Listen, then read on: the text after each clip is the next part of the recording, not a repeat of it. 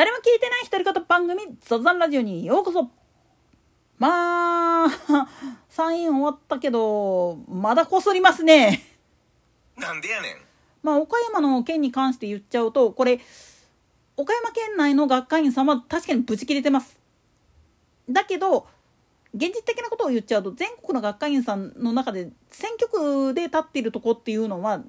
なんでそうなってるかっつったらそれに似合うだけの人口がいるからなんです学会員さんの数が揃っているからこそなんですよね。特に大阪なんかの場合はもともと国政選挙を追っ始めた時っていうのが八幡の土地であるがゆえに何が何でも落としたらあかんっていう意識がめちゃくちゃ強いんですよ。これと選挙区に候補者が立ってないエリアっていうのはめちゃくちゃ温度差があるんですよ。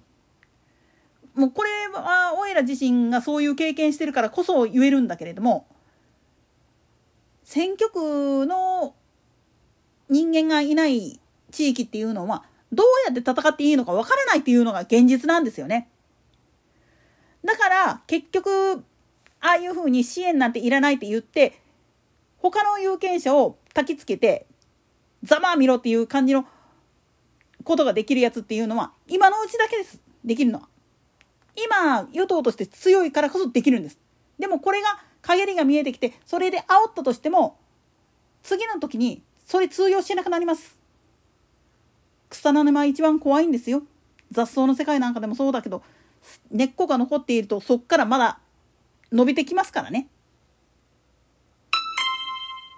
それと安倍元総理の件に関して言っちゃうとあの結局宗教団体っていうのはそうやって恨まれるのが普通なんですよね。なんでやねん。ただねこれも指導が悪い。もう宗教団体として本来あるべき姿ではないですわ。指導の仕方がもうめちゃくちゃなんですよね。お金にとらわれる。特にいわゆるお布施。再選まあうちら俺俺らたちの学会員であるならば財務っていう言い方したりするんだけれどもあれっていうのは参加するせえへんっていうのは自分たちの懐事情で決まるわけやから強制じゃないんです。ただ毎年やってる人がポソってやらあのやらないとかっていう風になっちゃうとおろっていう風な感じで地区でチクチク言われることもあるんだけれども基本的にはそれっていうのはあの周りの人間自身もちゃんとその人の状況生活状況っていうのを踏まえた上で言わないといけない部分なんです。チャレンジしましょうとかって言ったかって生活保護を受けてます。これ以上のことできませんって言われてしまったらもうそれで引き下がらないとダメなんです。そういう指導を今は学会の方でもやってるわけなんですよ。宗教団体の組織内でそういう指導っていうのをやってないところっていうのはまあそれゆえにみんなで張り合うんですよね。自分の方が上だ下だって。そんなんさ結局自己満足の世界であって実際にそれによって功徳が得られるかっつったら別問題ですよ。これは何もあの創価学会の話だけじゃなくて他の宗教団体でも一緒なんです。だから布教活動をする時なんかの一番肝となるのは自分たちの教義自分たちの宗教団体は何のためにこういう行動をしてるのかっていうことをきちっと説明できるっていうこととプラスして絶対に無理をさせないもっと言ってしまったら自分たちの家族が自分の信仰に対して理解してくれないっていうんじゃなくて理解してもらえるようにするためには自分たちが手本を見せなきゃいけないっていうことなんです。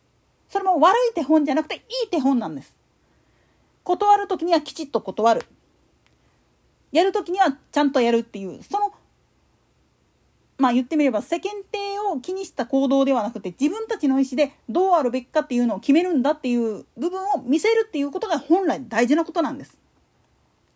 これは結構御所講義とかそうなんでも戦時賞とか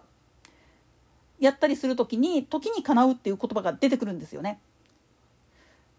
この時にかなうっていうことは何かって言ったら今そのタイミングかっていうことなんです。自分がまあ言ってみるとそれこそ借金してまでも財務で結構奮発してみたっていうことをやったとしたってそれは自己満足じゃないですかっていう話なんです。なんでやねん自分が貯金してもうへそくりとかを使ってやってる分最初からもうそういう意思でやってる分っていうのは誰からも批判されません。だけど家族のことを顧みず組織のためならとかって言ってやってるやつっていうのは正直言って組織の中でもうざがられるしでそれでまあ言ってみると財政破綻とかしてしまったら本末転倒なんですよね。これはクラファンやってる人でもそうやしでふるさと納税でお得にどうたらこうたらって言ってるやついるけどこれかって本来の趣旨っていうのを踏まえた上でやってる分だったらいいんですよ。自分のお財布事情に合わないような納税をやったとしても結局はその映画元で後でまあ言ってみれば国税庁であったりだとか納税事務所っていうか納税に関する機関の方からいろいろ言われるのがオチです。最終的には。自治体の方からも続かれますよそんなん。ましてや生活保護っていう形で納税とか直接税に関する納税とかっていうのが免除されてる人なんていうのはもってのほかなんですよ。そういったことを考えてちゃんと行動しないといけないんです。それをまあ言ってみれば考えずに。そしてそういう指導っていうのを組織の中で受けんと勝手にやってしまうからまあ家庭がぐちゃぐちゃになったとかっていうのはよくある話なんです。何度も言います。それにあのツイッターの方にも書いたんだけれども組織の方でそして仲間内の間できちっとそれを監視していくっていうことがすごく大事なわけなんです。監視されるの嫌だって言うけれども監視してなかったら誰かが止めたくっても止められなくなっちゃうんですよ。それで結局居場所がないだのあるいは自分は阻害されただのっていうふうな言われ方されてもそれすんごい組織として迷惑だしお前甘えてるやろって言うって叱られて当たり前なんですよね。そういう意味では本当にあの襟を正すっていうことがすごく大事そしてそのためには今一度自分たちがまあ言ってみれば組織の中で特に宗教団体の中でいてトップから教えられているその教え全般をもう一回自分の中で精査する仲間内でこれってどういう意味だろうっていうふうに考える研鑽するっていうことはすっごく大事なことなんです。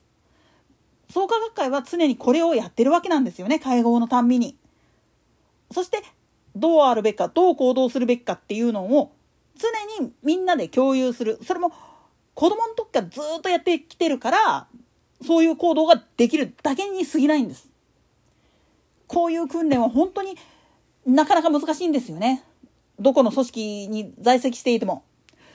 といったところで今回はここまで。それでは次回の更新までごきげんよう。